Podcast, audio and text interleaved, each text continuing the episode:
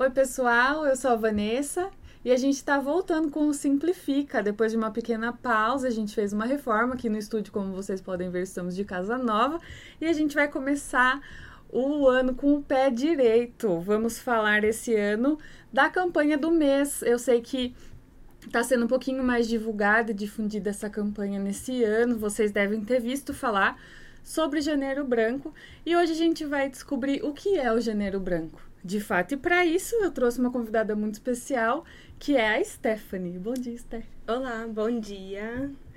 E aí, a Stephanie ela é psicóloga, então ela vai falar sobre essa campanha que nesse ano está completando 10 anos. Só que ela, esse ano é o primeiro ano que ela é reconhecida como uma campanha oficial do, da Secretaria de Saúde do, do governo federal. Então a gente vai falar sobre isso no primeiro Simplifica de 2024.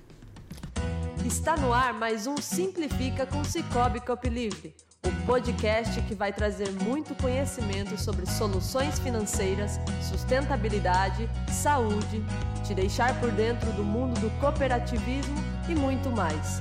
Tudo isso de um jeito simples e descomplicado. Esté, vamos começar então. O que, que é esse tal desse janeiro branco? Né? Bom dia, né, Vanessa? Então, começando a falar sobre o Janeiro Branco, é uma campanha, como você comentou, que está completando esse ano 10 anos, uhum. começou em 2014, e é uma campanha que visa a, a conscientização da sociedade para a importância do cuidado com a saúde mental.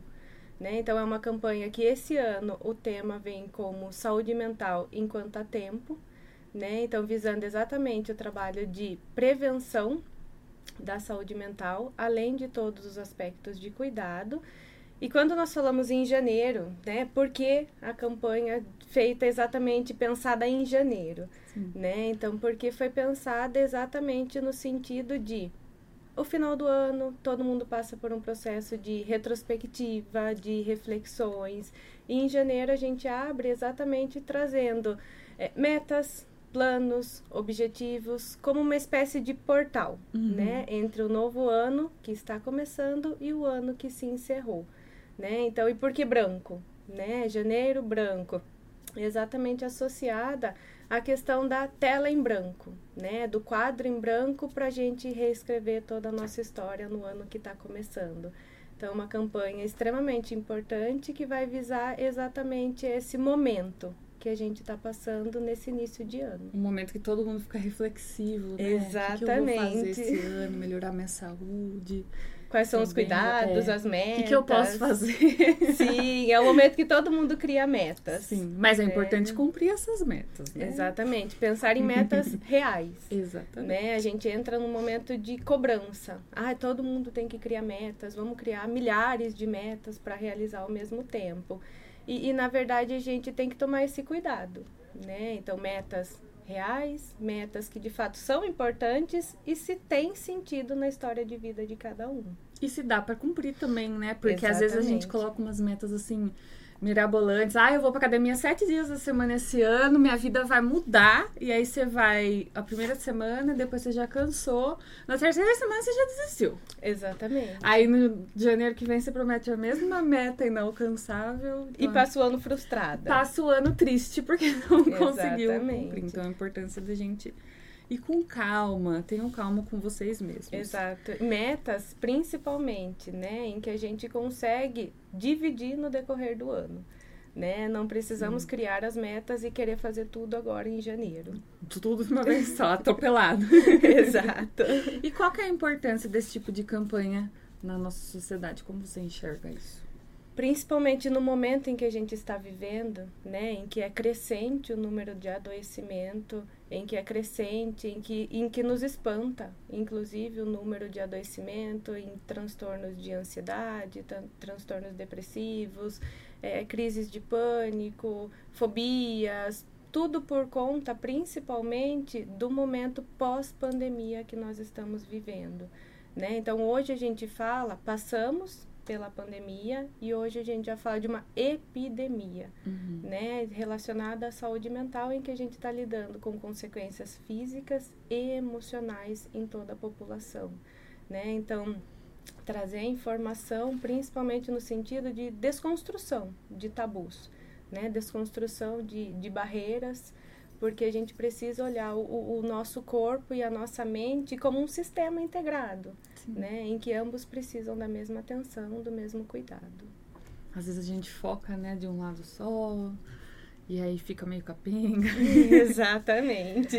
Tem uma pesquisa do estado mental do mundo, foi feita em 64 países, que ela aponta o Brasil como o terceiro pior índice mental do mundo. Então, assim, é bastante assustador se a gente for parar para ver os dados relacionados à ansiedade, relacionada à depressão e a doenças, né, é, relacionadas a isso.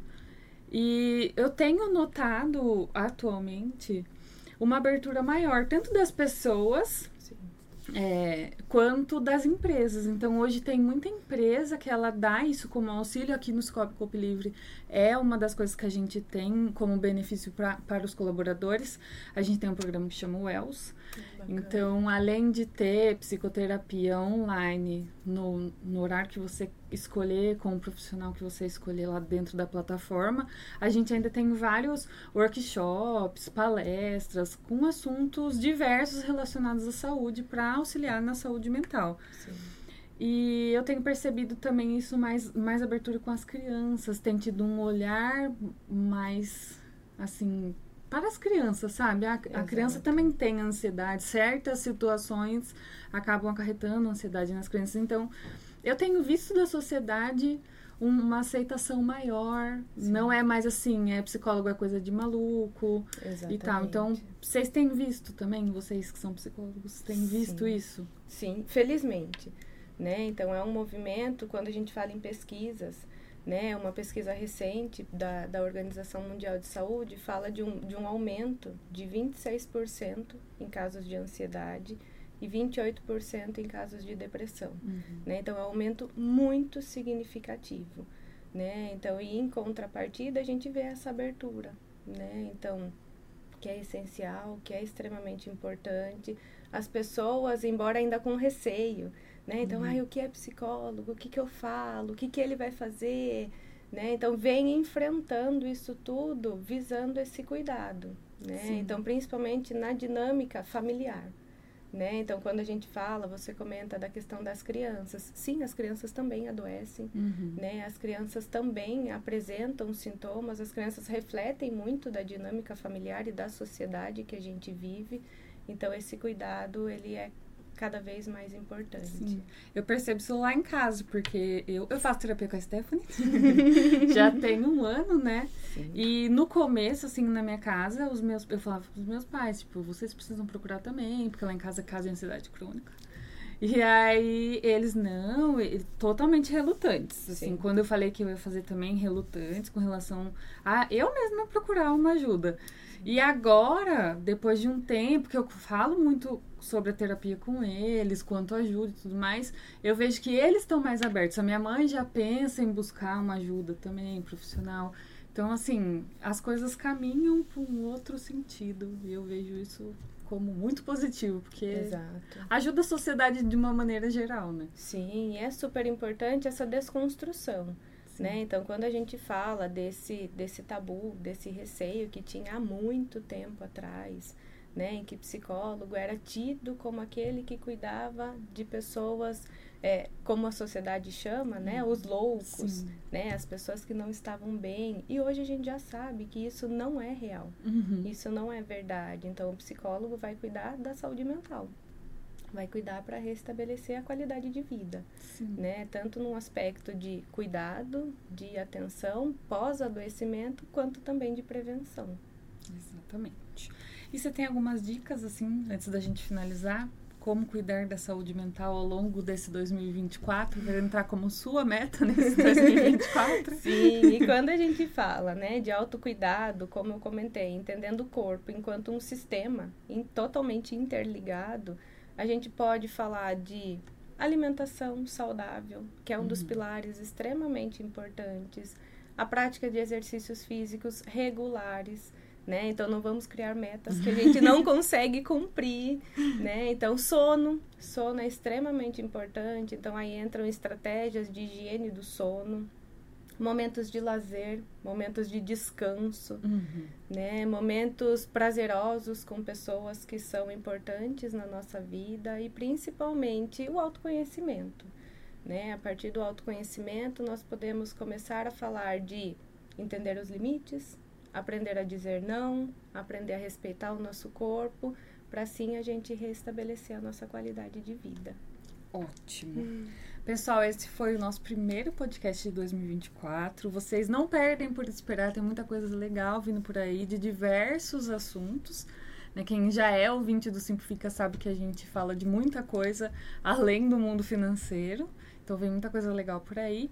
E com esse, esse episódio, a gente quer ressaltar para vocês a importância dessas campanhas preventivas, a importância de não deixar esse tipo de cuidado só dentro do mês daquela campanha, como agora em janeiro, em setembro, novamente a gente tem outra campanha relacionada à saúde mental. Então, para a gente fazer disso uma coisa ao longo do nosso ano, com metas que a gente consegue cumprir e com muita calma. Então, um psicólogo é a mesma coisa que um médico, a gente procura quando a gente percebe que a gente não está bem. E eu espero que vocês sigam esse 2024 cuidando da saúde mental de vocês. Então, se você precisa de alguma ajuda, não tenha vergonha, não tenha medo e procure um profissional para te ajudar. E eu agradeço vocês, tá, por ter participado com a gente, por ter topado estar aqui. E até uma próxima. Imagina, eu que agradeço. Foi um prazer poder compartilhar desse momento e poder trazer um pouquinho desse conhecimento nessa campanha que é tão importante. É isso, pessoal. Até mais.